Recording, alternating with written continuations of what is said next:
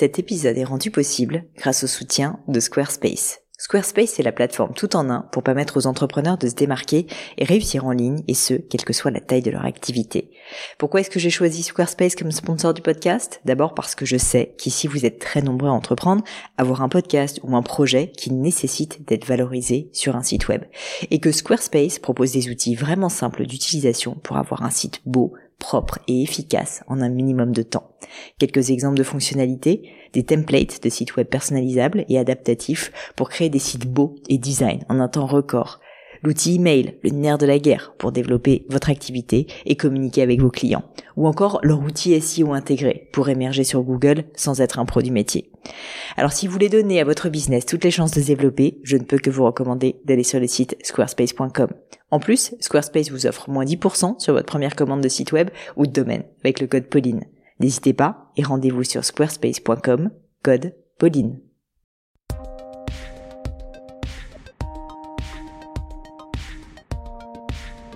Hello à tous, ici Pauline Legno et bienvenue dans un nouvel épisode du Gratin. Dans le gratin, mon job est de décortiquer avec vous les clés du succès de mes invités, que ce soit via leur routine de vie, leur philosophie, leurs pratiques sportives ou alimentaires, leur lecture et de manière générale, la façon dont ces personnalités brillantes font des choix et prennent des décisions. Vous savez maintenant que j'aime interviewer des personnes différentes à chaque fois, toujours vous surprendre et ne jamais me cantonner à un secteur d'activité particulier. Alors je suis d'autant plus ravie d'accueillir aujourd'hui Laurence Tino Herman, qui est présidente de l'association AFM Téléthon et première représentante d'une association dans l'histoire du podcast. Avant de passer à l'interview avec Laurence, un point pratique. Euh, en plus du podcast, j'ai lancé la news du gratin, une newsletter très très courte où je vous partage mes quelques découvertes du moment dans un mail qui prend 5 minutes à lire maximum, promis juré. Vous êtes de plus en plus nombreux à la recevoir, vous êtes de plus en plus nombreux à la partager autour de vous et pour ça je voulais vraiment prendre quelques instants pour vous dire un grand merci. Si pour les autres ça vous tente de la découvrir, je l'envoie le vendredi matin pour que vous puissiez savourer ces trouvailles avant le week-end et pour vous inscrire, rien de plus simple, ça se passe sur le site du gratin www.le-du6gratin.fr ou simplement via mon compte Instagram Pelenio P L A I GNEAU. Si vous cliquez dans la bio, vous verrez un lien apparaître pour s'inscrire. Allez, on passe maintenant au parcours incroyable euh, de Laurence Tino Herman. J'ai rencontré Laurence lors d'un événement organisé par le Téléthon. On ne se connaissait pas, je m'attendais à rien pour tout vous dire. Mais après l'avoir entendu parler à peu près 5 minutes, j'ai compris qu'il fallait absolument que je l'invite sur le podcast. Laurence est probablement l'une des personnes les plus entières, les plus émouvantes, les plus admirables que j'ai eu le privilège de rencontrer. Je vous en dis plus pour que vous compreniez. Elle vit jusqu'en 1987, une vie complètement paisible et sans histoire en Normandie.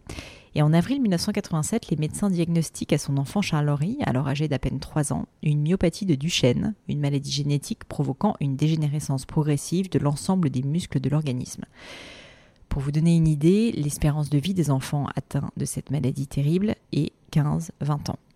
Donc vous comprendrez que le monde de Laurence s'effondre complètement mais elle décide de ne pas se laisser faire. C'est pas dans sa personnalité. Tombée par hasard sur une publicité du Téléthon, elle s'implique de plus en plus dans l'association, à la fois au niveau scientifique, en se formant, alors qu'elle connaissait rien du tout à la base, mais aussi sur le terrain, tous les jours. Et sa vie devient peu à peu entièrement et 100%, même 200% liée au Téléthon le combat de sa vie, comme elle dit. Présidente de l'association depuis 16 ans maintenant, Laurence est évidemment en grande partie responsable du succès phénoménal qu'est le Téléthon. Pour vous donner une idée aussi, l'association a récolté encore l'année dernière 70 millions d'euros de promesses de dons. Et c'était plutôt pas une très bonne année à cause des événements qu'on sait. Et depuis quelques années, l'association vit ses premiers succès médicaux, notamment via la recherche du généton. Alors je sais que la FM Téléthon est parfois décriée comme étant populiste, je sais que certains s'offusquent de leur méthode de recherche, mais je sais aussi que durant l'interview, Laurence avait encore les larmes aux yeux, 16 ans, 20 ans, 30 ans plus tard, en parlant de son fils Charles-Henri ou d'autres parents ayant vécu la même chose qu'elle, et je pouvais que donner la parole à une personnalité aussi entière et engagée. Mais je ne vous en dis pas plus et laisse place à ma conversation avec Laurence Thienot Herman. Bonjour Laurence et bienvenue sur le podcast. Bonjour Pauline. Je suis ravie de vous accueillir. Vous êtes ma première euh, invitée du monde de l'associatif en plus, donc j'ai plein de questions pour vous. Je voulais commencer en fait euh, par vous parler de votre vie avant le Téléthon. Alors je sais que maintenant ça a pris une place immense dans votre vie, mais euh, comprendre qui était la Laurence d'avant le Téléthon, qu'est-ce qu'elle faisait dans la vie, quelle était votre vie, juste pour qu'on puisse justement comprendre quelle a été bah, la transition, ce que vous avez dû apprendre, ce que vous avez dû aussi faire comme choix. Euh, ça m'intéresse énormément. Donc, euh, d'où vous venez, quelle était votre enfance, quel était ensuite votre métier avant de devenir présidente de l'AMF Téléthon? Alors, avant de devenir présidente de l'AFM Téléthon, euh, c'est une histoire de vie, je dirais, euh, assez banale. J'étais euh, en effet comptable, mariée, habitant la province, chef d'entreprise avec, avec mon mari. Donc, déjà chef d'entreprise quand même. Oui, c'est ça. On est, j'étais conjointe collaboratrice avec mon mari. Et donc, nous avons eu un premier enfant, Charles-Henri. Et euh, je pense que, pour tout vous dire, et confidence pour confidence, si j'avais pas eu un, enfant malade avec une maladie aussi terrible, euh, je serais sans doute toujours en province, sans doute mm. euh, toujours avec mon ex-mari, mon mari qui est devenu mon ex-mari, et j'aurais sans doute deux enfants et je mènerais la mm. vie la plus entre guillemets normal euh, possible pour un peu que ça puisse être une, une, vie normale. Et voilà, ce qui a tout chamboulé, c'est la naissance de mon fils. Ouais. Et donc, euh, le, surtout, euh, pas sa naissance, mais son diagnostic, puisqu'il il est né en 83. J'ai eu le diagnostic en 87, en avril 87. Ah oui, quelques années plus tard quand même. Voilà, quelques années plus tard. Il avait trois ans et demi, parce que je m'interrogeais, parce qu'il n'était pas très souple, moins souple mm. que mes petites nièces ou d'autres enfants du même âge. Euh, parce que euh, euh, bon, mon médecin généraliste était, était, un ami, je lui avais posé des questions, mais qu'est-ce qui se passe? Bon, on avait passé, on a fait passer des radios à mon fils Charles-Henri, il n'y avait rien sur les radios, bon, les uns et les autres de dire que c'était sans doute parce qu'il n'était pas très souple, mais qu'il n'y mmh. avait rien de gravissime. Et puis voilà, avril 87, j'ai eu le diagnostic et je suis tombée, entre guillemets, dans la marmite Téléthon en 89, donc ça fait 30 ans maintenant. Donc vous avez mis deux ans avant de commencer à vous engager dans la marmite Téléthon, comme vous dites. Euh, je ne veux pas que ça soit trop douloureux, mais je sais que vous en avez déjà plusieurs fois parlé. Euh, donc quand vous avez reçu ce diagnostic à ce moment-là, est-ce que quelle a été votre réaction entre guillemets? Qu'est-ce que vous avez fait? Est-ce que vous avez euh, été voir d'autres, enfin essayer de corroborer ça avec d'autres diagnostics? Enfin, quelle, quelle, a été votre réaction face à ce, ce constat terrible? Alors c'est même pas un constat terrible, c'est-à-dire que euh, c'est en plus à force d'insister auprès de mon médecin généraliste qu'il a qu'il a fini par me dire bon bah écoute euh, va voir euh, un neurologue, je suis même pas allée voir un neuropédiatre, je suis allée voir un neurologue dans un hôpital qui était à 50 km de, de chez moi. Et c'est ce neurologue donc qui a fait asseoir Charles-Henri par terre, l'a fait se relever. Donc quand les enfants myopathiques du chêne, ils ont une, une, façon de se relever qui est différente parce qu'ils ont sont pas souples euh, qui lui a fait monter euh, quelques escaliers, enfin quelques marches pardon d'escalier, et puis euh, qui a regardé avec beaucoup d'insistance ses mollets et à la fin qui m'a dit c'est peut-être un peu de myopathie. C'était avril 87. Il n'y a pas eu de téléthon encore parce que le tout oui, premier vous saviez même pas ce que c'était à l'époque. Je ne savais pas. J'étais une jeune maman. myopathie, j'en avais jamais entendu parler mmh. et je suis rentrée chez moi. Et donc je suis allée, euh, on n'était pas connecté sur Internet comme on l'est aujourd'hui, et euh, je suis allée euh, dans ma dans ma bibliothèque regarder ma toute ma revue sur tous mes, mes livres de médecine, les livres sur la santé. Et donc j'ai ouvert ce, ce, livre et euh, j'ai vu euh, myopathie, la myopathie la plus fréquente, myopathie du chêne. Et j'ai refermé, euh, j'ai refermé ce livre parce que c'était des images en noir et blanc, parce qu'on annonçait déjà, c'est la première fois où j'ai vu dans un livre, et je l'avais même pas appris d'un médecin puisque il savait pas trop quoi me répondre quand je lui avais dit mais c'est grave la myopathie. C'est la première fois où j'ai vu mort avant l'âge de 15 ans ou 20 ans j'ai refermé ce livre. Toute seule. voilà, toute seule euh, dans, dans, mon salon, devant cette grande armoire dans laquelle, vous savez, il y a des images qu'on n'oublie jamais. Ça fait partie des images que j'ai jamais oubliées, que j'oublierai jamais. Je me revois euh, le fauteuil dans lequel je me suis assise et euh, je me suis dit mais c'est pas possible. En plus, c'était un livre de médecine qui datait déjà d'il y a au moins 5 ou 10 ans, donc le mm. pronostic était encore beaucoup plus sombre. Et je me suis dit mais non, mais c'est pas possible. Et euh, le, médecin a dû, a dû se, tromper. Bon, euh, je vous passe les détails. Ensuite, on m'a fait faire. Euh, donc, on lui a fait. il a eu une prise de sang, dosage de, CPK, donc créatine kinase, qui a montré en effet que. Et voilà. Et un soir, mon médecin généraliste est venu en effet confirmer le diagnostic. C'est la première fois, là aussi, ça fait partie des images que n'oublie pas. C'est la première fois où il passait. Euh, par derrière rentrait sans son cartable, même si c'était un ami, il avait toujours le prétexte pour avoir son cartable, il ne l'avait pas. Et Charles-Henri était sur les genoux de, son, de son père ce soir-là. Il avait euh, un pyjama bleu roi avec des petits chaussons bleu marine avec des élastiques rouges. Et euh, mon médecin m'a dit Viens de l'autre côté. Il m'a dit Oui, tu sais, le dosage de CPK ne, ne trompe pas, c'est bien une myopathe du chêne. Voilà. Et là, évidemment, là, le, même si le ciel s'était beaucoup assombri quand je l'avais lu dans ce livre euh, en rentrant de, de, cette visite chez le neurologue, euh, parce que je me disais, c'est peut-être possible que ce soit aussi mm. grave que ça. Et ensuite, là, voilà, c'est, euh, il y a le avant et il y a le après. Alors on se raccroche comme on peut parce qu'on se dit, alors forcément j'ai bombardé de questions mon généraliste qui ne savait pas vraiment. Ne savait pas vraiment. D'ailleurs, euh, euh, il est parti à la retraite il n'y a pas très longtemps et il me disait, tu sais, dans ma carrière, j'aurais vu un seul myopathe de Duchenne, c'est ton fils, donc mm. ça fait partie de ces maladies rares. Euh, et il n'avait pas beaucoup de réponses à mes questions. C'est surtout, j'avais envie de le secouer en lui disant, mais écoute, il est dit qu'il va mourir avant 15 ans ou 20 ans. Est-ce que c'est vrai ça? Parce que il était beau comme tous les enfants. il, était juste pas très souple. Il y avait un gros caillou, il contournait. Il aimait pas courir. Euh, il me sollicitait beaucoup en disant je suis fatigué, maman, je suis fatigué. Mais sinon, il y avait rien. Mm. Et voilà. Donc, je me suis retrouvée plongée dans, dans ce monde. Oui, euh, les familles disent euh, tsunami, disent parce que parce que c'est terrible, c'est terrible. C'est l'enfant, l'enfant unique qui est a priori comme tous les enfants, et en tout cas on l'a vu grandir pendant ces trois années et demie, et on s'est fait, euh, s'est construit euh, l'image de l'enfant modèle, etc.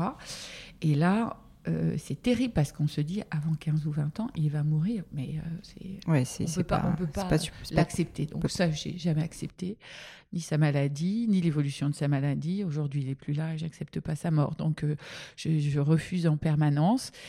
Et il m'a fallu oui, pendant deux années, euh, je dis que j'ai fait un peu la politique de l'autruche parce que comme il était comme les autres, en bonne forme finalement, euh, en, assez bonne forme, que c'est très compliqué. Alors dès qu'il tombait un peu, parce que euh, ils ont tendance à tomber plus facilement, euh, faut le dire. Alors c'est deux années de politique de l'autruche, mais en même temps où il y a plein de questions à la maîtresse. Il faut lui dire que mmh. Bah, s'il tombe euh, ou euh, s'il est fatigué, euh, c'est parce qu'il a une maladie. Alors là, la maîtresse, ah bon, mais quelle maladie Et là, vous voulez pas rentrer trop dans le détail parce que sinon, oui. personne. Et deux ans plus tard, je me suis vraiment mise en mode combat parce que pour plusieurs raisons. Charles-Henri tombait de plus en plus souvent, la politique de l'autruche s'était terminée. Ça pouvait plus marcher, Non, et là je me suis dit, euh, il faut se battre, on va se battre ensemble. Il avait commencé les séances de kiné, euh, euh, on, installait voilà, des, des, des, visites médicales plus fréquentes. J'ai dit, allez, on va se battre et on va se battre ensemble. Et donc immersion dans le, dans le Téléthon, parce que le tout premier de 87, comme j'avais eu le diagnostic six mois auparavant, euh, j'avais allumé la télévision euh, parce qu'on disait le Téléthon pour les myopathes. Euh, j'ai éteint tout de suite. le deuxième 88 aussi, et la 89. Euh, vous êtes dit, je vais y aller. Je vais y aller, ouais. Et deux façons pour y aller. Bah, justement, je vais vous demander qu'est-ce que vous avez fait concrètement? Deux façons. C'était euh, d'abord, euh, j'avais compris que c'était tellement le désert médical, hmm. scientifique. Je m'étais ruée sur tous les bouquins. J'avais posé des tas de questions.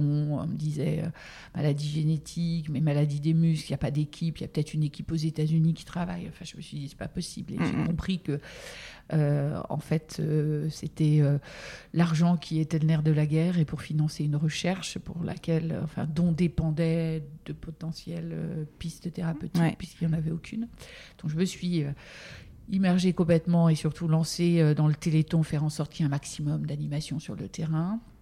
Et donc que le Téléthon fonctionne le mieux possible. Et puis, euh, je me suis inscrite à tous les congrès, tous les colloques, me faisant passer pour euh, euh, des docteurs ou des professeurs que je n'étais absolument pas, avec la complicité de certains médecins et de et des, kinés de voilà de, de, Charles Henry. Je me suis inscrite parce que je voulais entendre le vrai discours. Je voulais pas que, vous savez, il y a toujours ce discours les parents peuvent pas comprendre, il faut protéger mm. les parents. Moi, je voulais vraiment entendre et surtout comprendre pourquoi il était malade, parce que euh, comme une jeune maman, je je ne pensais pas que puisse exister des maladies pour lesquelles il n'y avait même pas, pas de solution. De solution. Mm. Et pour lesquelles on, ne testait même pas de, de, de, médicaments. Quoi. Le rien du tout, c'est pas possible pour moi. Et vous avez continué à travailler à l'époque pour votre autre activité? Oui, alors à l'époque, euh, j'ai continué euh, avec, euh, avec mon mon ex-mari, euh, donc nous étions encore ensemble.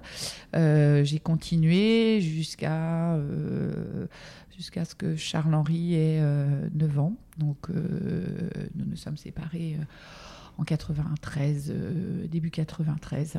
Mm. Parce que dans, vraiment pour moi, le combat pour Charles-Henri et le combat pour, pour le Téléthon, qui pour moi était la seule solution de, pour, pour qu'on ait un jour des perspectives thérapeutiques, c'était vraiment devenu le combat de ma vie. Hein, voilà. Et je, je, je me suis dit, euh, si Charles-Henri, tout en voulant refuser, c'est bizarre parce que euh, on, focalise tout sur on va trouver des solutions, on va trouver des solutions. J'ai vraiment toujours été dans cet état d'esprit. Puis malgré tout, on, a une petite part dans notre esprit, un petit côté de notre esprit qui mm. dit euh, peut-être on n'en trouvera pas. Mm. Et euh, je me disais, il faut qu'il ait la vie la plus normale possible, entre guillemets, la plus belle possible. Voilà, donc je vais, je vais tout faire pour que mm. chaque, chaque minute de sa vie, euh, qui, qui, est réglée, parce que au début de la maladie, ils sont comme tous les autres enfants. Après, la kiné envahit la vie. Euh, les besoins de kiné respi, ça envahit sa vie. Et pour autant, il va à l'école, euh, il y a les devoirs, etc. Donc, faire un plaisir de chaque petit moment, aussi dur soit-il. Euh, je sais pas, j'ai un exemple spontané. quand on est en, en consultation pluridisciplinaire dans, dans les hôpitaux parisiens, c'était euh, Charles-Henri, adorait euh, euh, manger, c'était un gourmet, un gourmand. Donc voilà, on faisait une petite fête. D'abord, on s'arrangeait pour que ce soit pas un mercredi un jour, où, de toute façon, il là. Et on y allait le lundi. Donc pour lui, c'était génial parce que voilà, il allait au resto du truc. après, on achetait je ne sais quoi. Donc ça, c'était un moment de plaisir. Comment transformer chaque moment de contrainte en moment de mmh, plaisir. Mmh, mmh. Les séances de kiné, la kiné tous les jours après l'école, on les récupère au lieu de faire de la gym, ils font de la kiné. Et là, euh, bon, euh, chez le kiné, euh, j'y allais souvent avec sa mamie, donc avec ma, avec ma mère. Il avait balnéo, ensuite il avait séance en boxe. Là aussi, très gourmet, très gourmand. il y avait un traiteur à côté. voilà. Donc, je, je et trouviez des moyens. Oui, on mm. trouvait les moyens de, de, compenser et, et, de faire que ce soit des moments de, des moments de plaisir. Et donc j'ai vraiment voulu consacrer tout mon temps et à mm. Charles-Henri. Et ensuite, euh, l'association, on y met le doigt, on y met le bras, on y met... Bah, surtout que vous étiez beaucoup sur le terrain en plus, d'après ce que je comprends. exactement. Les premières années, euh, de 89 jusqu'à 80, euh, puisque je suis arrivée au, au siège de l'association en 97. donc pendant toutes ces années, j'étais vraiment sur le terrain à militer, à susciter l'organisation de manifestations. J'étais aussi, j'allais dans des congrès au niveau national, pas en ayant euh, euh, un poste d'administrateur, de, mais euh, j'ai participé à des tas de congrès ou colloques mmh. scientifiques ou médicaux. Donc ça a été vraiment une immersion complète. Mmh. Et après, on n'est plus que, que là-dedans. Quoi. On se dit, euh, c'est, oui, c'est le combat d'une vie. Oui, et puis vous arrivez, vous n'avez pas de centre d'intérêt pour autre chose, vous n'avez pas envie de parler d'autre chose. Non, il y, a, y, a, la vie des autres, et puis euh, et puis il y a, y, a, y a, notre vie qui est, euh, qui est très, très différente, on va dire. quand on se retrouve dans les, dans les fêtes, les repas de famille, les moments clés dans une famille entre guillemets normale, euh, forcément, on est, on est euh, tout à fait différent. Oui, c'est complètement déconnecté euh, de, de, ce monde-là. Quoi. Exactement. Euh, ce choix du terrain, je voulais y revenir. Je voulais vous demander pourquoi c'était aussi important pour vous, parce que je trouve ça assez admirable et je pense que en France notamment, on a parfois tendance à ne pas vouloir trop s'approcher du terrain. Il y a un peu un, côté, on va dire, prestigieux à rester dans ses tableurs Excel, etc. Et en fait, donc vous avez compris assez tôt, d'après ce que je comprends aussi, que le don était absolument clé évidemment pour le Téléthon, donc la récolte de dons, l'argent pour faire avancer la recherche. Et donc, ça a été le choix du terrain. Euh, concrètement, déjà, à quoi ça ressemblait vos journées C'est quoi en fait du terrain concrètement? Et pourquoi est-ce que c'était aussi important pour vous? Alors c'était le choix du terrain. Alors c'était un peu, on va dire peut-être les deux extrêmes. C'est le choix du terrain d'un côté et le choix scientifique de l'autre. Mm. Euh, donc ouais, c'est complémentaire d'ailleurs. Voilà, très complémentaire. Et le choix du terrain, je pense que ça s'est fait assez spontanément parce qu'encore une fois, j'habitais la province, que le Téléthon sur le terrain avait déjà commencé à bien prendre aussi sur, euh, sur le terrain. Il y avait euh, l'engagement aussi euh, des bénévoles. Je crois que c'est aussi dans l'entourage, dans la. J'étais plutôt très associative déjà antérieurement, donc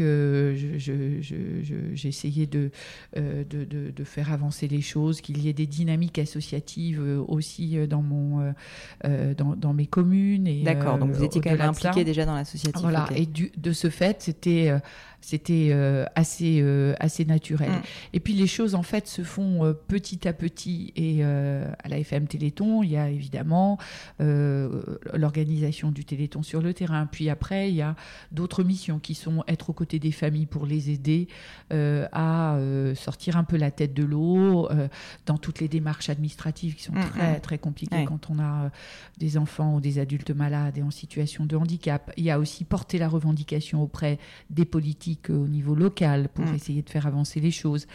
Donc c'est un mixte de tout cela et ça s'est fait vraiment progressivement parce que, comme je vous le disais, terrain, téléthon terrain et la partie scientifique. Et puis après, de plus en plus, en effet, ça a été euh, aux côtés des familles.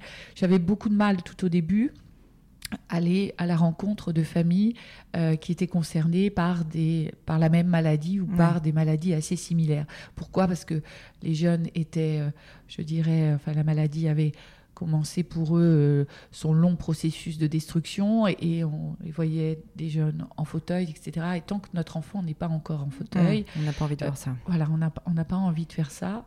C'est un peu, je, on a toujours cette image d'enfant. Il y avait un ancien directeur de notre association très, très ancienne qui n'est plus là et, qui disait, qui cherchait à comprendre pourquoi les parents militants de l'association, membres du conseil d'administration de l'association, ont, cette, ce côté. Euh, dans, dans, notre leitmotiv, il y a le refuser, résister, guérir. Et mmh. pourquoi on est tellement vent debout et pourquoi on, veut absolument que force reste à la vie. Elle disait c'est sans doute parce que euh, les enfants naissent comme tous les autres enfants lorsqu'ils et, que la maladie euh, débute euh, quand l'enfant a cette image d'enfant un peu modèle, idéal. Et après, ça va dans l'autre sens. Et donc, on, veut tellement absolument que la vie soit la plus normale possible. Donc, c'est pour ça aussi que progressivement, au fur et à mesure que notre enfant, entre guillemets, s'enfonce dans la maladie, de plus en plus on s'engage et on a toujours une place dans l'association à trouver pour essayer de euh, trouver des solutions, soit pour les familles, euh, soit pour qu'il euh, y ait des avancées mm, mm, mm. scientifiques, des innovations thérapeutiques, etc. Donc c'est pas du jour au lendemain. C'est ça, il n'y a pas non plus de moment quand même où vous êtes dit ma vie va être maintenant dédiée entièrement au Téléthon. Oh bah je, je pense d'abord parce que je suis un peu Madame tout ou rien, donc je suis quand je m'engage en quelque chose. Vous faites les choses à fond. Oui, je ne sais pas les faire à moitié. Alors là, une belle qualité. Je sais pas parce que euh, je sais pas si c'est une telle qualité. En tout cas, ça, ça nous prend tellement. Euh, et comme aujourd'hui, c'est 24-24, 365 jours sur 365. Donc, je sais pas si c'est une qualité. Prendre, savoir prendre du recul, c'est bien aussi, et, se donner un peu moins parce que c'est aussi épuisant. Bah, bien sûr. C'est aussi épuisant. Mais en tout cas, progressivement, très vite. ça a basculé. Ma vie a basculé le jour mm. du diagnostic. Ma vie a basculé en 89 deux ans plus tard, quand vraiment je me suis, j'ai commencé à m'engager dans l'association. Et là, oui, j'ai mis le doigt et je pense le corps le entier, corps entier on peut le dire. En, moins de quelques mois. Euh, je voulais parler aussi euh, de, de, votre euh, intérêt pour donc l'aspect scientifique, la recherche. et ce que je trouve assez fascinant, c'est que vous étiez de formation comptable et que tout d'un coup, vous tombez dans un monde hyper complexe, la génétique, la recherche.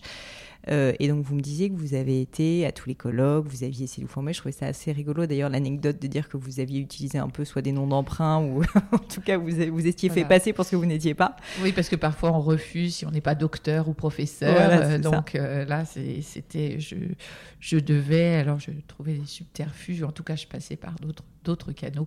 Je ne vais pas donner de mauvaises idées, mais enfin, ça, pour moi, ça a été aussi très, très, très enrichissant parce mm. que d'ailleurs, j'entendais ce discours et je voulais absolument pas qu'il y ait de, de filtre mm, mm. entre ce que pouvaient dire les, euh, les, cliniciens, surtout ce que pouvaient dire les scientifiques, parce qu'à l'époque, il y avait assez peu de cliniciens qui travaillaient sur euh, et qui s'intéressaient à nos pathologies. Et euh, là, pour moi, c'était quelque chose d'important. Alors, une immersion, il faut savoir que j'étais plutôt scientifique quand même, j'avais passé un bac C, voilà, j'étais plutôt sur cette partie scientifique qui, qui m'intéressait, mais c'est vrai qu'ayant passé, je, après, je, je me souvenais, euh, ayant passé un bac scientifique, euh, à l'époque, quand il fallait faire des choix, euh, j'avais dit ah non jamais médecin. Jamais médecin jamais. Alors soigner et parfois être impuissant ça c'est pas possible. Et, parce que j'avais plein de copains copines qui faisaient soit médecine mm. et je me dis ah non mais ça je pourrais jamais et la euh, ironie du sort, euh, la loterie de la génétique a fait que que j'ai pas eu tellement le choix parce que c'est on se pose pas la question en fait, on tombe dedans. Et euh, ce que je pouvais surtout pas comprendre, comme je vous le disais, c'est que qu'il existe des maladies pour lesquelles il y avait strictement rien. Mm. Et ça, c'était le mot incurable, j'ai oui, accepté. Non, voilà, mais, on est sur guérir l'incurable chez nous, mais euh, c'était euh, bah, incroyable et pas de, et pas de recherche en plus. Mm. Et quand on m'avait annoncé ce diagnostic, c'est vrai que cet aveu d'échec n'est pas possible. Regarde du côté des États-Unis, en effet, je m'étais intéressée à un monde scientifique euh, que, que, je tairais et, et qui n'a pas fait de choses brillantes, bien au contraire sur les patients d'ailleurs.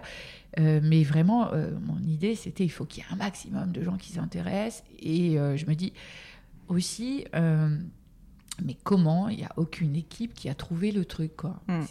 Alors, alors, je voulais prendre un peu le cheminement aussi de toutes les équipes qui potentiellement pouvaient s'intéresser. Donc, les équipes qui travaillaient sur la génétique, les équipes qui travaillaient aussi sur le muscle. Il y en avait quand même quelques-unes, puisque avant le Téléthon, l'association existait, donc avait déjà fait aussi émerger quelques, quelques premiers laboratoires ou quelques petites équipes, surtout sur Paris, qui s'y intéressaient.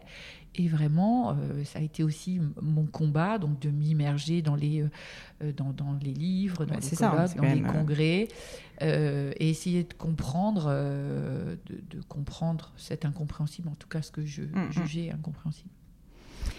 Euh, et, vous estimez justement, parce que je pense que, alors je vais dire qualité, c'est peut-être pas le bon mot, mais euh, cet euh, intérêt, cette capacité à s'intéresser assez profondément à des sujets aussi variés quand même que la partie financière de, la entre guillemets de, de la récolte de dons et ensuite l'aspect scientifique, le fait de vouloir faire les choses aussi complètement, euh, ça, c'est quelque chose qui vous caractérise, euh, j'ai l'impression, euh, assez, assez pleinement.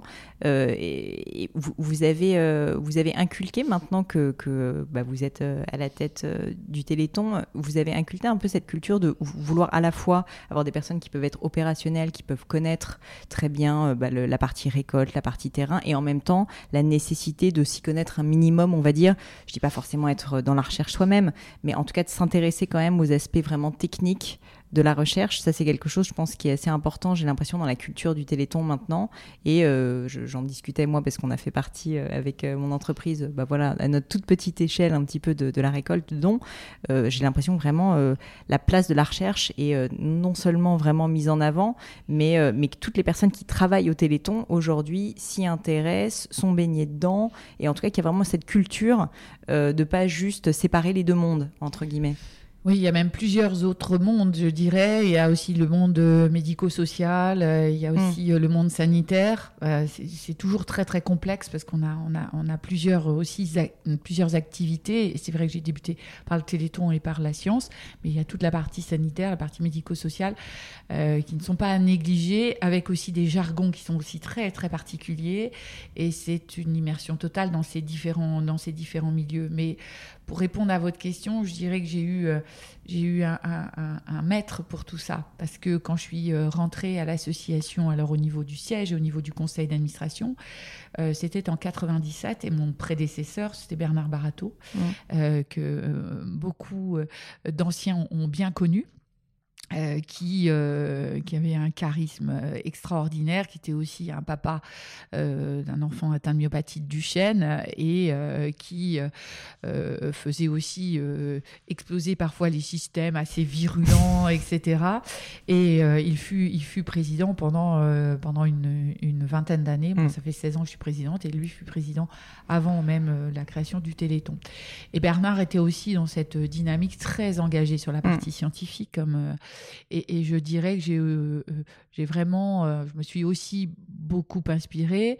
Euh, on a des tempéraments un peu, des personnalités assez fortes qui peuvent générer parfois quelques, quelques explosions. C'est un directeur scientifique chez nous qui dit que la FM a- avance un peu avec.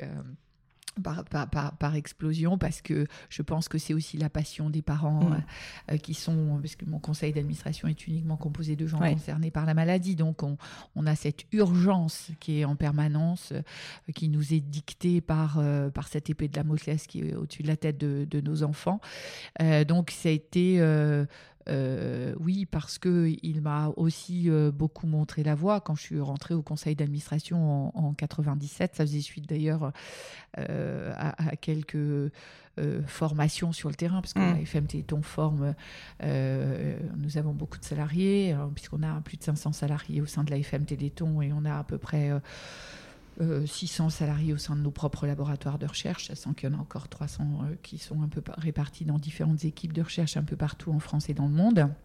Et donc, euh, mais nous avons aussi euh, des milliers de bénévoles et on, on forme aussi, on anime, on forme les Bien sûr. Et euh, dans une formation, j'avais été euh, identifiée parce que, parce que je râlais, parce que je trouvais que ça n'allait pas assez vite. Et ils se sont dit, elle a du voilà. potentiel. Et donc, euh, on m'a dit, dis donc, toi, tu... Une râleuse, bien. Voilà, une râleuse. Mais il faut toujours râler, mais pour co-construire. Bien sûr. Voilà. Et, et donc, euh, voilà, ce côté un peu Râler productif, c'est très bien. Essayer de, de- de construire, de trouver des solutions, de le faire ensemble, de travailler en étroit partenariat avec euh, le milieu scientifique, Mm. parce que ça a ce site particulier. Notre conseil d'administration est, accompagné euh, par un conseil scientifique. Donc, c'est un, un- un travail de partenariat avec les familles, les scientifiques, les cliniciens, les experts. Et mettre tous ces gens qui sont parfois de cultures différentes, Ouais. euh, qui euh, euh, s'entendent, je crois que on peut le dire dans toute entreprise, hein, c'est parfois difficile de faire sûr. travailler les uns avec les autres. Il y a des métiers qui s'apprécient plus ou moins. Et justement, cette légitimité d'association de, malades, euh, c'est aussi d'avoir euh, euh, la possibilité de mettre tous ces, toutes ces expertises différentes autour de la Oui, table pour avancer beaucoup plus vite. Et donc, si je comprends bien, finalement, l'idée de, de vraiment vous engager administrativement, si je puis dire, au sein de l'association est presque venue naturellement. Vous avez été tiré du terrain, si je comprends bien, pour être projeté dans ce monde de l'organisationnel, on va dire. Oui, c'est ça. Alors le terrain, déjà, il y a aussi de l'organisationnel. Et puis encore une fois, je, je- je venais aussi sur des colloques et des congrès, donc euh, un peu partout. Euh, mais l'idée, euh, puisque j'étais toujours, j'habitais toujours la province, Mm. etc. oui, ça a été de dire bon, je, je pense que tu as le profil pour rentrer au conseil Ouais. d'administration. Et là aussi, comme je fais pas les choses à moitié, je suis rentrée au conseil d'administration, mais je suis aussi le même jour rentrée au bureau du conseil d'administration. Ça peut paraître un, peu, euh, euh, comment dirais-je, un peu, un peu complexe ce que je viens de dire, mais euh, c'est juste que être au, conseil d'administration, c'est 8 8, 8 conseils par an. Quand on rentre aussi au bureau, ça fait à peu près 20-25 réunions par an. Et puis je suis rentrée à la commission scientifique des administrateurs et je suis rentrée à la vous avez commission multiplié tous les... Voilà. Et là, j'étais complètement absorbée par, par, par l'association, très clairement et, et, par, et par mon fils, mon fils en premier, et, et l'association tout de suite, tout de suite après. Vous avez, euh, donc ça fait 16 ans maintenant que vous êtes à la tête euh, du, Téléthon. Euh, est-ce que vous pourriez me dire à quoi ressemble votre journée? Parce que on a eu beaucoup de mal à caler ce rendez-vous, mais je vous remercie d'autant plus de l'avoir accepté. J'ai l'impression que, et vous le disiez, vous, vous travaillez en plus au-delà de 24 heures sur 24, 7 jours sur 7 et tous les jours de l'année. J'aimerais bien comprendre voilà, à quoi ressemble une journée de Laurence? Alors, une journée de Laurent, sachant qu'elle euh, est présidente de, la FM Téton, mais je suis aussi présidente du laboratoire, son principal laboratoire de recherche, qui est le laboratoire Généton. Je suis aussi présidente de l'autre laboratoire, qui est euh, l'Institut de myologie. Donc, euh, je suis aussi gérante de notre petite société de production audiovisuelle, qui est FM Production. Je suis ah aussi administrateur de Génopole. je suis aussi administrateur de la Fondation Imagine, administrateur de la Fondation Très bien. Euh, et euh, je suis aussi au conseil d'administration de l'INSERM. Donc, ce qui fait que euh, les activités, ont, et on peut cumuler. Oui, je vois ça. les fonctions et les mandats. C'est pour ça quand je vous dis je ne fais pas les choses la moitié. Et depuis 16 ans, en effet, on a la FM Téléthon est au cœur d'un écosystème d'environ une vingtaine de structures, mm. filles, voire petites filles, que nous avons créées. Et dans les vins, oui, euh, il y en a bien une douzaine qui ont été créés depuis ces dernières années. Euh, donc c'est aussi une organisation qui se développe euh, très clairement. Si on euh, regarde le nombre de, salariés, il est resté, on, va dire, peut-être assez stable depuis ces 10-12 dernières années. Mais par contre, il y a beaucoup d'organisations filles, parce que moi, je, je pars aussi du principe que à une mission particulière, on doit dédier aussi une organisation particulière mhm. qui évite d'emboliser la structure mère, entre guillemets, qui, à ce moment-là, pourrait manquer de réactivité. D'accord. Et donc, vous créez des filiales. Voilà, on crée de façon à ce que ce soit des filiales qui aient des missions bien particulières, euh, qui puissent aussi aller lever des fonds et avoir leur propre autonomie en termes de modèle économique autant que faire se peut, euh, même si... Qui était quelque chose que vous avez instauré ou qui existait déjà Alors, euh, on avait très peu de structures, peu de filiales, et il y en a beaucoup plus depuis ces dernières années. Et donc, évidemment, ça oblige à se démultiplier. Mm et ce qui n'est pas toujours très très simple. Donc dans une journée type, si elles existent, euh, non, c'est ça aussi qui est assez euh, passionnant, euh, tout en étant extrêmement épuisant et fatigant. c'est qu'il n'y a pas vraiment de, journée type parce que comme il y a des expertises différentes dans la, mm-hmm. maison, dans la, maison, comme je vous le disais, comme il y a les bénévoles et les salariés, ce qui fait qu'on passe aussi souvent nos week-ends avec les bénévoles et puis toute la semaine avec les, salariés. Euh, avec les communautés scientifiques, avec les communautés médicales. Alors que vous dire? Dans une journée type quand même, on va en faire une de ces dernières journées. Voilà. Euh, ça va être plus simple. Euh, c'est euh, voilà, j'arrive vers 7h30. Euh, D'accord. Mais depuis 6h, je suis déjà sur mes mails parce qu'il faut regarder ce qui s'est passé. Oui, réveil tôt. Avec les décalages horaires, puisqu'on a les scientifiques qui sont aussi à l'international, mm. donc on a le décalage horaire et ce qui s'est passé la nuit pour voir si euh, récupérer toutes les informations. Parce qu'à la présidence, comme à la direction dans toutes les structures, arrive une somme d'informations qui est assez énorme et qu'il faut surtout euh, bien redispatcher à toutes les directions et à tout, dans toutes les structures filles, euh, de façon à ce qu'il y ait une transparence, une communication mmh. la plus parfaite possible. Euh, ensuite, c'est évidemment un point avec, avec mes équipes. Et puis, selon les différentes structures, un point avec les différentes équipes.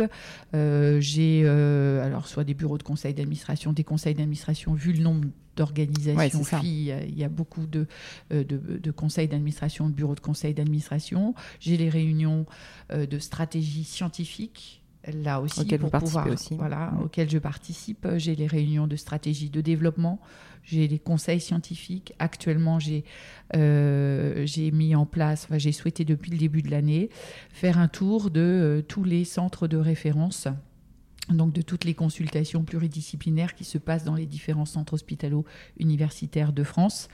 Et donc, j'ai, euh, je suis allée à la rencontre d'environ 14 directions de CHU et 14 euh, euh, équipes médicales. Au début, je me suis dit, je vais pouvoir caser ça facilement dans mon.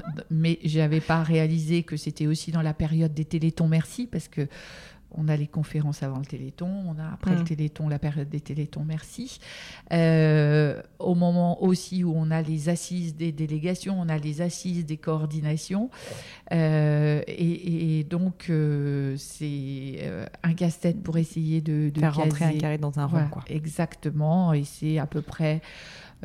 puisque j'ai mon rapport d'activité que mes collaborateurs et tristes sont en train de faire et qui me disent Ah, cette année, vous avez dépassé les 1000 réunions. Bravo. Euh, c'est pas mal. voilà, euh, c'est. Euh, mais on, oui, ça devient, ça devient. C'est le combat d'une vie, c'est une passion, c'est.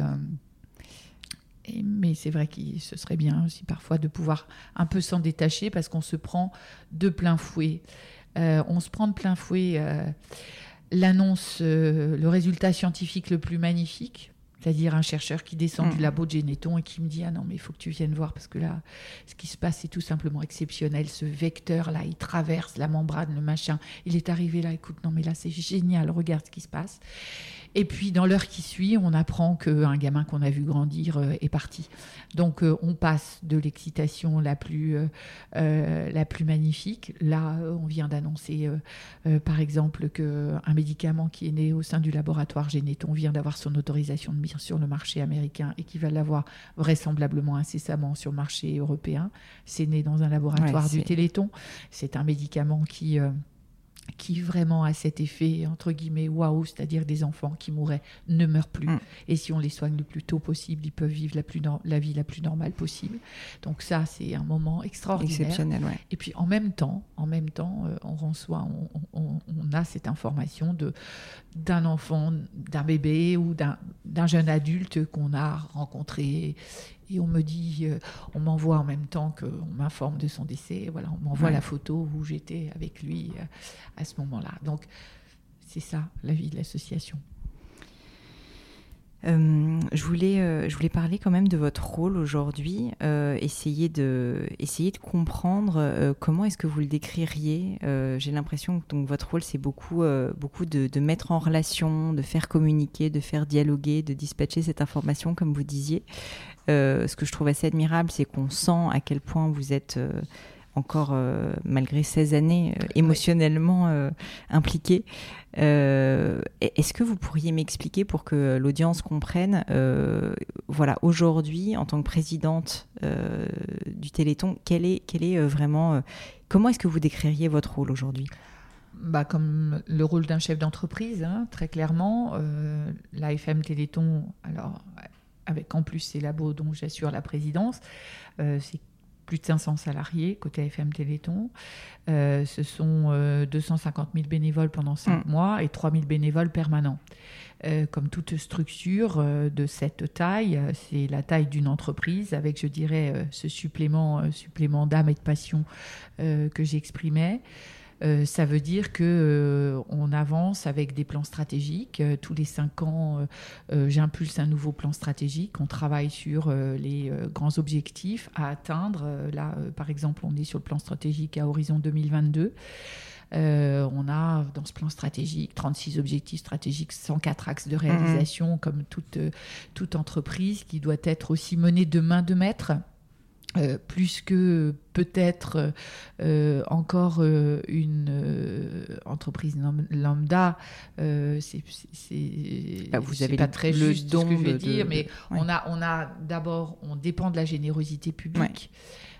chaque centime doit être tracé, on doit être en capacité alors on doit euh, en même temps innover, avoir ce plan stratégique, se dire mm. à 5 ans on en sera où, combien de candidats médicaments seront sur le marché, mm. euh, combien on aura d'essais cliniques en cours, on aura déposé combien de brevets, combien de publications, euh, où en seront nos salariés qui accompagnent les malades et les familles. On doit réinventer notre façon d'accompagner les familles, par exemple à l'ère du numérique, on ne doit pas les accompagner de la même façon qu'hier, etc. Donc on doit vraiment être sur cette innovation, Vision toujours très long avoir terme. un Mm. temps d'avance. Donc on doit être très visionnaire à Mm, mm. l'association, toujours très visionnaire, ne pas penser un an seulement, mais penser cinq ans, dix ans, travailler sur euh, le, le moyen terme au moins. Et puis en même temps, on doit être en capacité de rendre compte à chaque instant.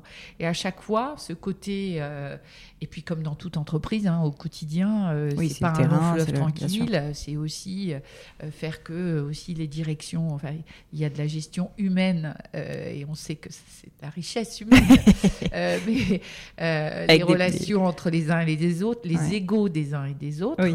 bon, j'espère qu'il n'y a pas Et de l'affect en plus. de l'affect, la passion, les voilà, les, les scientifiques avec Mm.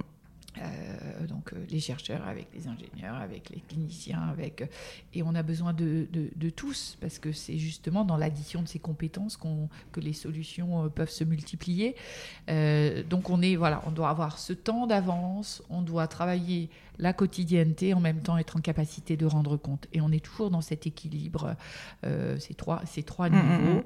sachant que celui qui m'intéresse, c'est la vision, Bien sûr. évidemment, travailler sur on en sera où, on construit notre organisation, ce qu'on appelle la galaxie AFM Téléthon, avec ces 20 euh, structures qui ont été, euh, euh, qui ont été créées au fil du temps. Comment, comment la faire évoluer de façon à atteindre ces résultats. Le premier étant de trouver des solutions thérapeutiques pour des maladies qui aujourd'hui n'en ont pas. Et aujourd'hui, vous consacrez un temps spécifique dédié justement à cette vision long terme. Euh, je pense à, bah, vous parliez peut-être de, de comités stratégiques. Oui. euh, donc il y a vraiment des temps qui sont identifiés comme des temps longs, des temps de projection, des temps de stratégie et des temps qui sont plus de la gestion opérationnelle dans votre agenda par exemple? Alors dans mon agenda, bon, déjà la période où on doit travailler sur les réflexions stratégiques, euh, sur le plan stratégique, est quand même une période où euh, on doit, je dois, je dois consacrer pas mal de temps. Un plan stratégique, ça se bâtit en plusieurs mois. Euh, et euh, un président ou un directeur doit quelque part avoir déjà la vision.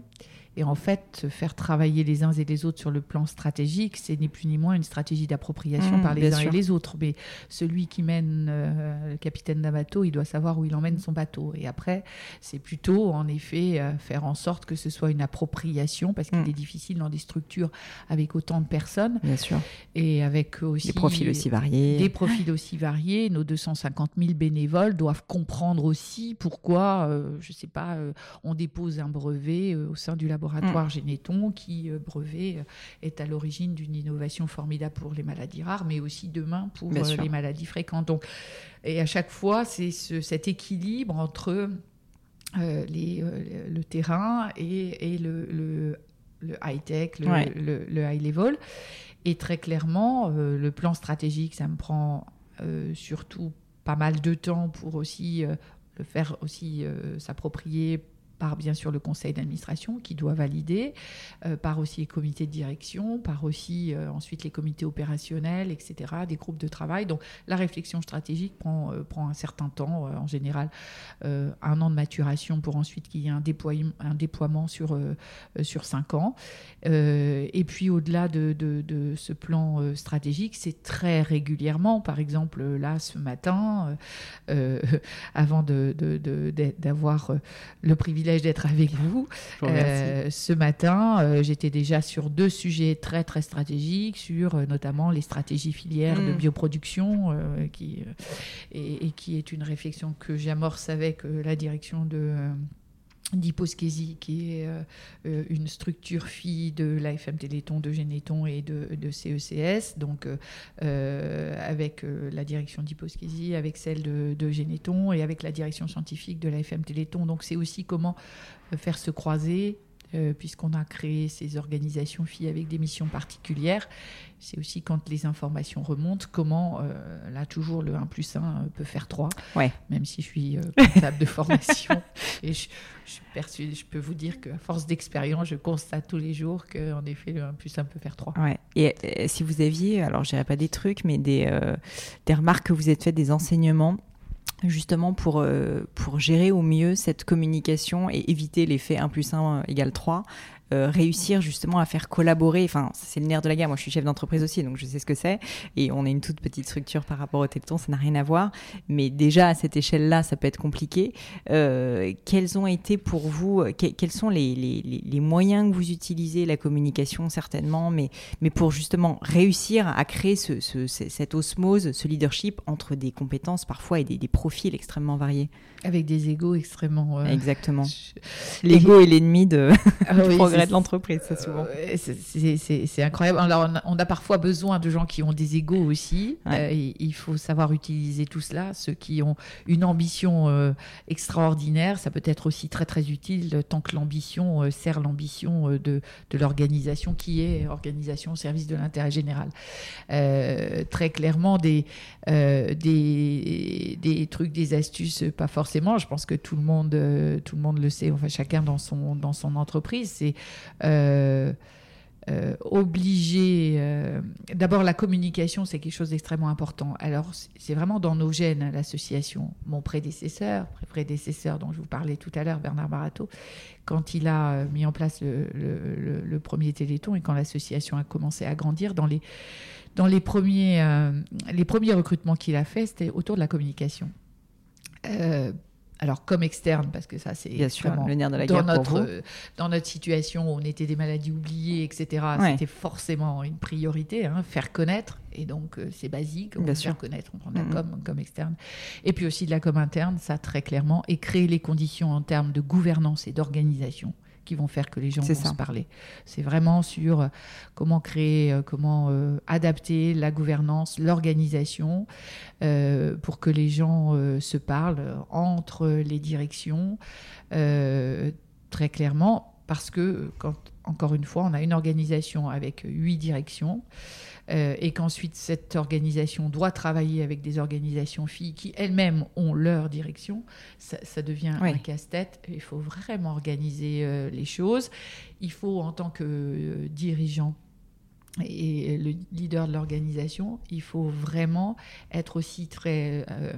ne, pas faire de rétention d'informations, faire se partager les mmh. informations, parce qu'on a bien sûr des managers qui parfois sont plus des experts que des managers. On en a d'autres qui sont des experts et pas du tout des managers. Donc il faut aussi les faire grandir.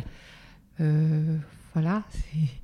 Non, mais je comprends. Enfin, je, je, pense que cette idée de rétention d'informations, parfois quand on est à la tête d'une entreprise ou manager, euh, c'est vrai qu'on peut euh, vouloir se dire ah bah ils ont déjà trop de choses à gérer, on va pas leur donner cette information ou ne pas y penser tout simplement aussi hein, parfois. Et je pense que cette, euh, cette euh, exigence de transparence et de communication, euh, en fait, c'est un vrai travail et, et, ça nécessite beaucoup de temps et d'organisation, comme vous disiez. Donc, je pense que c'est, ça me paraît assez clé, en tout cas, comme point pour, pour l'audience. Pour terminer, parce que le temps passe et que je sais que vous êtes très prise, Laurence, je voulais, je termine toujours par des petites questions qui sont des questions un petit peu plus personnelles. alors, on a parlé de votre journée type. je voulais parler un petit peu sommeil, alimentation, hygiène de vie, parce que vous êtes à 200% sur le Téléthon. Mais alors, comment est-ce que vous faites pour vous lever aussitôt le matin? À quelle heure est-ce que vous vous couchez? Est-ce que vous avez besoin de beaucoup dormir? Euh, Est-ce que vous pouvez me parler voilà, de votre, on va dire, euh, on parlait de prise de recul un petit peu, d'essayer de prendre un peu soin de soi aussi pour pouvoir donner plus à l'association. Euh, est-ce que c'est quelque chose que vous avez mis en place, un système peut-être pour réussir à récupérer? Ou aujourd'hui vous êtes encore à 200% et après moi le déluge? Oui, je suis pas un bon exemple euh, du tout. Alors donc tout ce que je vais dire, faut surtout pas le faire.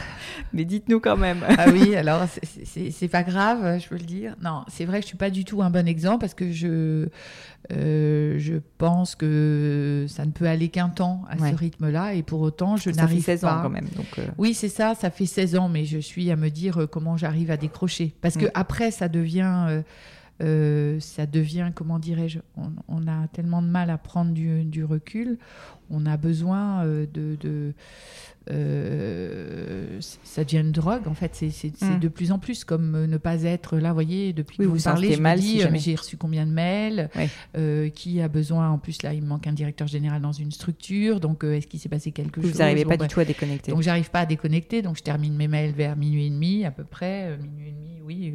je les débute vers 6h, 6h30 comme je vous disais. Alors, je, mon habitude est donc. vous dormez à 6 h à peu près, quoi oui, c'est ça, à peu près, à peu près 6 heures. Là, quand je vois, quand je mets mon réveil et que je vois que je descends en dessous de 5 heures, là, je me dis que c'est pas, Mm. c'est pas correct, puisque en mettant le réveil, on dit euh, combien de temps on va dormir. Mm.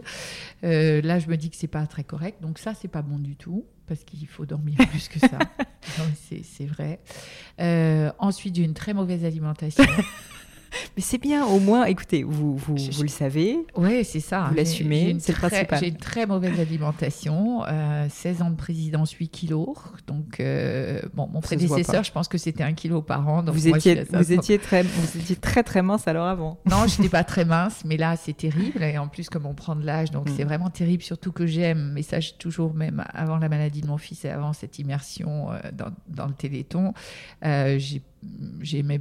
Je suis normande à l'origine, donc j'aime tout ce qui est gras, sucré, salé. Donc surtout, ne faites surtout pas ça. C'est pas des blagues, c'est vrai. Je ne fais pas de sport. Hmm. C'est pas le temps. un temps avec euh, un directeur, j'avais dit, euh, allez, le mercredi soir, on se fait une heure de sport. Ok, on avait pris euh, un coach sportif à deux, c'était 60 euros la séance, ça nous faisait 30 euros chacun. Ouais. Donc Christian, si tu m'entends, surtout, je l'ai lâchement abandonné depuis un an, je ne fais plus ça, Ah. alors que c'était pas trop mal quand même, au moins. Ouais, c'est bien. oui, mais ça, ça a duré pendant trois ans, quatre ans, et encore, je manquais une fois sur deux. Mais au moins, le, alors en plus, le mercredi, c'était le mercredi soir à 21h. Le coach dit, mais je peux pas être 20 20h30. Et le premier quart d'heure, je disais, qu'est-ce qui s'est passé au bureau à Évry? Ouais. Et lui me disait, et toi, t'étais où? Et donc voilà. Mais bon, c'était moins pire, vais-je dire en très mauvais français. Là, plus de coach sportif, plus rien du tout, ce qui fait que j'ai une, hernie discale dans le bas du dos et trois dans le milieu du dos, et je suis, j'ai très mal depuis la Bon, il faut que vous preniez un peu soin de vous. Laurence, quand même. Donc c'est ça la morale de l'histoire. Non, mais je le fais en, en blaguant, mais c'est vrai qu'il faut réussir. Je pense que ça dépend de la personnalité. Bien sûr. Demain, j'aurai un successeur ou des successeurs pour me remplacer à différentes fonctions, peut-être. Euh, forcément, ils seront pas, ils n'ont pas la même personnalité. Mhm, Ce mhm. sera pas une immersion à 200%. Euh, J'étais 100% Charles-Henri avant et 100% pour la FM Téléthon. Charles-Henri est parti. Je pense que voilà, je- je- en même temps, euh, j'ai été élue présidente le 4 juillet 2003. Charles-Henri s'est éteint le 30 octobre 2003, quelques semaines après. Et euh, Charles-Henri est parti le 30 octobre et euh, le 7 novembre, j'étais de nouveau, euh, j'étais de nouveau, c'était même pas le 7, c'était le 6 novembre 2003, donc une semaine après, j'étais de nouveau à la présidence et je n'ai ensuite pas lâché. Alors je pense que ça a été aussi quelque part, ici la- l'association s'est beaucoup développée, je pense que c'est aussi un peu la conséquence de cela. Mais il faut vraiment euh, réussir à prendre de la distance, ce que je ne fais pas, mais je suis un mauvais exemple. Vous êtes un bel exemple, surtout. Vous êtes un bel exemple. Euh, pour terminer, j'aime bien toujours poser une question euh, par rapport euh, à des livres qui vous ont marqué, qui vous ont inspiré. Ça peut être de la littérature, ça peut être peut-être un livre scientifique dans votre cas. Quelque chose, quelque chose avant qu'on termine, voilà, que vous avez envie de partager. Peut-être des livres que vous avez offerts aussi souvent autour de vous. Je suis d'origine littéraire et donc j'aime assez terminer le podcast par cette dernière question. Alors, euh, c'est surtout les revues scientifiques. Alors là, voilà, je suis vraiment. Mais à coup de pas. Vous voyez, spontanément, Mais spontanément quand vous me dites ça, euh, c'est euh, oui, un Science et Vie, c'était en 94 ou. euh, qui vous a complètement Oui, parce que c'était la thérapie génique qui fonctionnait dans la souris MDX, qui est la souris modèle de la myopathie de Duchenne. Et c'était la maladie de mon fils. Et je me souviens, parce que j'étais dans une cabine téléphonique, c'était 94. Et quand je venais d'acheter et que j'ai et que j'ai lu, euh, et très spontanément, euh, euh, c'est on parle de livres et comme vous avez dit, publication scientifique, c'est C'est celle-là qui vous vient à c'est l'esprit. celle-là qui me vient à l'esprit. Bah, écoutez, parfait. Laurence, merci mille fois pour tout votre temps. Euh, ma dernière, dernière question, c'est si vous avez un, un- un dernier message à faire passer à l'audience qui nous écoute. Euh, Peut-être, bon, alors la cause, je pense qu'on on sait laquelle c'est, mais voilà, quelque chose que vous avez envie de dire, dont on n'a pas parlé, un sujet qu'on n'a pas abordé, c'est le moment ou jamais de le faire. Euh, non, je pense que tous ceux qui écoutent, euh, euh, soit vont être parents, soit sont, euh, sont parents, soit euh, ont des, euh, des filleuls, des cousins, des cousines, euh, ou sont grands-parents. Euh, je pense que les uns et les autres peuvent comprendre combien, euh, au nom de nos enfants, euh, on est capable de tenter de décrocher la Lune et en tout cas de trouver des solutions pour que Force reste à la vie. Merci beaucoup pour tous ces partages. Euh, pour vous retrouver, on va évidemment faire des dons sur le site du Téléthon, qui est, je crois, tout simplement, euh, bah, je vais le mettre dans les notes en tout cas du, du podcast. Téléthon.fr. Téléthon.fr, tout simplement. Euh, on peut vous suivre aussi sur les réseaux sociaux. Et, et, voilà, et je voulais vous remercier en tout cas pour votre temps, parce que je sais qu'il est précieux. merci à vous. Et merci pour toute votre générosité et vraiment un grand, grand bravo, parce que quand on voit ce qui a été parcouru comme chemin, euh, on voit l'investissement que vous y avez mis euh, personnel, c'est, euh, ça rend plus qu'humble. Merci à vous. Merci à vous. Hello à nouveau. Et quelques dernières petites choses avant de vous quitter. Comme d'habitude, si vous cherchez les notes de l'épisode avec toutes les références, que ce soit les outils, les livres cités, c'est simple, allez directement sur le descriptif du podcast sur l'appli de votre choix. Aussi, si vous souhaitez me contacter pour me poser des questions, proposer de nouveaux invités peut-être, ou juste me faire un feedback, n'hésitez pas. Euh, j'adore ça, les feedbacks. Donc foncez directement sur Twitter ou Instagram sous le pseudo Pelenio, P-L-A-I-G-N-E-A-U. J'essaye de répondre quand on me parle, donc n'hésitez pas. Et comme à chaque fois, vraiment mille merci d'avoir écouté jusqu'ici. N'oubliez pas, si le podcast vous plaît, que vous appréciez tout ce travail, euh, le plus simple pour m'aider, c'est tout simplement de mettre euh, bah, soit un petit mot doux, soit une note 5 étoiles sur iTunes ou de partager sur vos réseaux sociaux aussi. Ça donne le moral, ça m'aide énormément à faire connaître le podcast, donc n'hésitez pas. Voilà, merci à tous et je vous dis à très vite pour un nouvel épisode.